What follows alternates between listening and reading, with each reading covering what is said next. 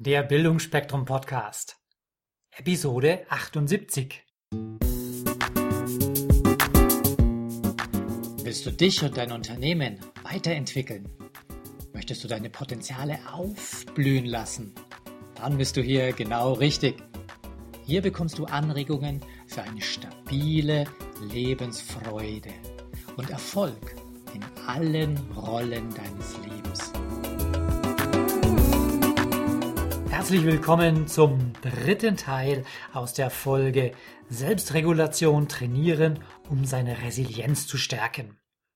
In dieser Episode möchte ich für diejenigen, die in der letzten Folge, also im Teil A und B, erkannt haben, dass Selbstregulation ein spannendes und nützliches Thema ist, kurz erläutern, wie der Prozess der Selbstregulation funktioniert. Denn nur was ich verstanden habe, kann ich auch wirklich anwenden. Dazu möchte ich kurz ein bisschen was zu der Theorie der Selbstregulation nach Bandura erzählen. Der Prozess der Selbstregulation besteht nach Bandura aus drei Komponenten. Und das ist nicht kompliziert. Also es ist wirklich ganz einfach zu verstehen. Nur wenn man das verstanden hat, dann kann man auch viel bewusster und effizienter damit umgehen und selbst davon etwas haben. Also die erste Komponente ist Selbstbeobachtung. Die zweite Selbstbewertung. Die dritte Selbstreaktion. Diese drei Komponenten folgen einerseits aufeinander, andererseits beeinflussen sie sich auch gegenseitig. So, Selbstbeobachtung, die erfüllt zwei Funktionen. Oder vielleicht das noch. Selbstbeobachtung heißt, ich mache irgendwas oder bei mir entsteht irgendein ein Gefühl, ein Gedanke und ich bin mir bewusst, oh, da ist ja gerade was und guck das an. So, das erfüllt zwei Funktionen. Emotionen und Verhalten werden in Bezug auf die momentanen Bedingungen analysiert. Es wird also quasi eine Selbstdiagnose erstellt, aus der man wichtige Erkenntnisse über sich selbst gewinnen kann. Ganz spannend ist, dass diese Selbstbeobachtung auch die Selbst Motivation fördert. Der Professor Friedemann Nerdinger, der hat 2001 festgestellt, dass Menschen, die ihre eigenen Handlungen genau beobachten, auch dazu neigen, sich Ziele zu setzen, die immer anspruchsvoller werden. Warum? Ja, nach der erfolgreichen Bewältigung einer anspruchsvollen Aufgabe steigt das Vertrauen, auch künftig solche Herausforderungen bewältigen zu können. Kommen wir zur zweiten Komponente, der Selbstbewertung.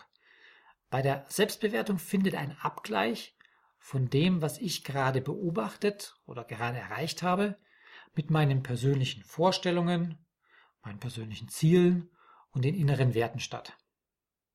Ganz wichtig, es geht dabei um meine persönlichen inneren Eigenschaften und nicht um das, was vielleicht andere von mir denken oder erwarten, also äh, zum Beispiel der Chef oder der Partner. Es geht definitiv um mich selbst. Und die dritte Komponente, das ist dann die Selbstreaktion. Wenn ich also ein bestimmtes auftretendes Gefühl oder eine Handlung wahrgenommen, beobachtet und bewertet habe, dann folgt darauf irgendeine Reaktion. Das kann jetzt eine affektive Reaktion sein. Das bedeutet, also ein, ein Gefühl kann in mir aufkommen, wie zum Beispiel, ich kann stolz darauf sein, etwas geschafft zu haben. Oder es kann auch genau das Gegenteil sein, ich bin mit mir selbst unzufrieden, weil ich äh, mich mal wieder nicht richtig auf die wichtige anstehende Aufgabe konzentrieren kann und stattdessen ja so eine Übersprungshandlung mache. Ich lese meine E-Mails oder ich gucke einfach aus dem Fenster raus. Ja, statt so einer gefühlsmäßigen Reaktion kann auch eine kognitive Reaktion erfolgen.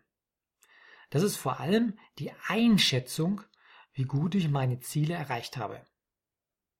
Und daraus entwickelt sich schließlich eine innere Erwartungshaltung, wie gut oder schlecht ich bestimmte Aufgaben bewältigen kann. Das nennt man dann Selbstwirksamkeitserwartung. Was auch noch passieren kann, äh, es kann ein sogenanntes Belohnungs- oder Bestrafungsritual folgen. Was ist jetzt das? Also Bestrafungsritual hat bitteschön nichts mit Domina-Spielchen zu tun. Äh, ich mache es mal vielleicht äh, an einem Beispiel fest. Ähm, also das Belohnungsritual erstmal. Nach sagen wir mal, 15 Kundentelefonaten, die ich machen muss und auf die ich keine große Lust habe, ist angenommen. Angenommen, du hättest jetzt äh, die Aufgabe, mit deinen Kunden zu telefonieren Anfang des Jahres und du hast eine große Liste, zwei Seiten vollgeschrieben und oh, es ist für dich irgendwie, warum auch immer, eine Hürde. Dann sagst du dir, nach 15 erfolgreichen Kundentelefonaten gönne ich mir 10 Minuten an der frischen Luft. Oder du könntest sagen, äh, wenn ich die Präsentation bis zum Punkt XYZ fertiggestellt habe, dann gönne ich mir einen schönen Cappuccino. Bei mir war das zum Beispiel so, ich habe mir ein paar leckere Chips gegönnt. Ähm, nicht mehr so wie früher. Früher hätte es eine ganze Tüte gegeben, jetzt reichen mir ein paar Chips schon aus als Be Belohnung und Befriedigung. Wenn ich jetzt allerdings nicht zufrieden mit meinem Verhalten bin, dann könnte auch ein sogenanntes Bestrafungsritual erfolgen. Der schaut bei jedem sicherlich anders aus. Könnte zum Beispiel sein, so, äh, solange ich die Papiertürme auf meinem Schreibtisch nicht sortiert und abgelegt habe, bleibt abends der Fernseher aus. Jo, wenn wir uns jetzt noch das letzte Bausteinchen dazugeben, dazufügen, dann sehen wir, dass das Ganze eine richtig schöne runde Sache wird. Meine affektiven und kognitiven Reaktionen, die haben nämlich wiederum Einfluss auf meine Selbstbeobachtung und Selbstbewertung. Und zwar in dem Maße, dass ich künftig meine gesetzten Ziele entsprechend anpassen werde. Je nachdem, wie selbstwirksam ich mich erlebt habe, werde ich dann das Anspruchsniveau beim nächsten Mal nach oben schrauben oder eher niedriger halten. Ich denke, es ist ganz nachvollziehbar, dass eine positive Selbstwirksamkeit auch leistungsfördernd wirkt. Künftig werde ich also äh, mir immer größere Herausforderungen aussuchen und diese selbstbewusster angehen. Und mit der Zeit wird damit mein Vertrauen in meine eigene Wirksamkeit immer weiter zunehmen und damit die Effizienz der Selbstregulation gesteigert werden. So, genug der Theorie und des Prozesses. Was kannst du nun tun, um dein eigenes Verhalten bewusst zu steuern, deine positive Selbstwirksamkeit aufrechtzuerhalten und dich selbst zu motivieren? Nimm dir mehrfach am Tag Zeit, dir deine Gefühle und Handlungen in Bezug auf große Herausforderungen bewusst zu werden. So hast du die Möglichkeit, deine Reaktionen entsprechend deiner eigenen Ziele und persönlichen Werte peu à peu zielführend anzupassen. Ich weiß natürlich, dass so etwas im mitunter stressigen Büroalltag gar nicht so einfach zu bewerkstelligen ist. Ich empfehle dazu einfach mal öfters raus vor die Tür zu gehen und wenn es nur drei oder fünf Minuten sind. Denn Bewegung und frischer Sauerstoff in der Birne, das tut immer gut. Meine dringende Empfehlung, lass dann aber besser das Smartphone aus, weil sonst ist der Effekt nicht so gut da, wenn man dann wieder auf dem kleinen Bildschirm herumtippt. Ja, nächster Punkt. Übe dich dann ganz selbstkritisch in einer realistischen Selbsteinschätzung. Es soll ja Leute geben, die ständig unter Strom stehen, weil sie sich fast täglich unrealistische Ziele stecken. Entweder immer zu viele Punkte auf der To-Do-Liste haben oder aber mega große Projekte in viel zu kurzer Zeit stemmen wollen. Du kennst ja vielleicht auch so getriebene Leute aus dem Bekanntenkreis, die ständig in Terminnöten und immer voll verplant sind und selbst in ihrer schönen Freizeit kaum Raum und Ruhe zur Entspannung und Besinnung finden. Vor ein paar Tagen habe ich eine gute Idee aus dem Magazin Flow gelesen. Äh, Und zwar ist die Idee, nicht nur To-Do-Listen schreiben, sondern auch mal eine Dann-Liste. Fand ich ganz klasse und super simpel. Ich denke, äh, das kann jemanden, der sehr viel, viel Dinge äh, ständig zu tun hat, auch sehr befriedigend sein, zu sehen, hi, ich habe ja auch schon eine ganze Menge geleistet und äh, nicht nur immer vor Augen zu haben, was man in der Zukunft noch schaffen muss. Ja, jetzt habe ich noch eine kleine Übung parat für diejenigen, die sagen, ich will da auch ein bisschen mehr machen. Ich finde die Idee toll. Äh, das ist wichtig für mich und ich will da so richtig loslegen. Überleg dir mal, welche äußeren und inneren Ressourcen dir helfen könnten. Gemeint sind zum Beispiel solche externe Umgebungsfaktoren wie äh, ich möchte absolute Ruhe von Dritten haben. Das wäre zum Beispiel für mich total wichtig. Ich bin unheimlich lärmempfindlich. Ich kann nicht effizient arbeiten, wenn bei mir sich andere Menschen unterhalten, wenn die Tür auf und zu geht. Also ich bin heilfroh, dass ich in meiner Firma ein eigenes Büro habe. In einem Großraumbüro könnte ich persönlich nicht effizient arbeiten, äh, aber das ist natürlich Typsache. Gut. Äh, also wenn, wenn bei dir das ähnlich ist, dass du sagst, Ruhe ist sehr förderlich für mein Tun, dann könntest du zum Beispiel sagen, ich mache mein Telefon aus, schalte das Handy aus, das ganze Gebimmel am Computer, wenn irgendeine Message reinkommt, wird deaktiviert und du hängst dir noch ein Schild an die Bürotür. Bitte nicht stören, hier wird ausnahmsweise mal gedacht. Bei den inneren Ressourcen oder Faktoren geht es darum, wie deine Gedanken oder deine Talente, deine Stärken dir zuletzt geholfen haben, herausfordernde Situationen erfolgreich und positiv zu meistern. Ja, und jetzt geht es ganz einfach darum, finde 20 bis 30 Faktoren, Umstände oder Ressourcen, die dir helfen könnten, eine positive Selbstwirksamkeit zu verstärken. Das wird ein paar Minuten dauern, aber das hast du bestimmt ganz, ganz flott zusammengeschrieben und dann wähle die fünf wichtigsten aus.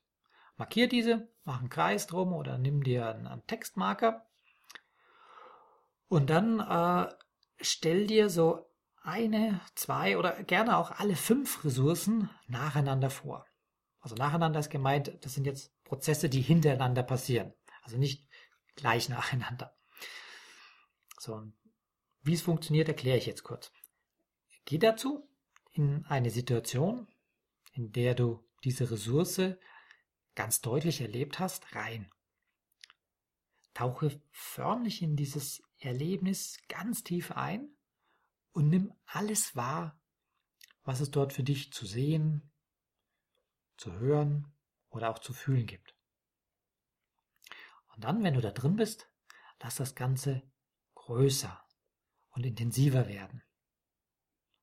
Und wenn du dann so richtig kräftig drin bist in diesem Erleben, dann ankere es dir in Form eines Bildes oder vielleicht eines Spruchs oder auf irgendeine andere Art und Weise, die für dich passend ist, ab.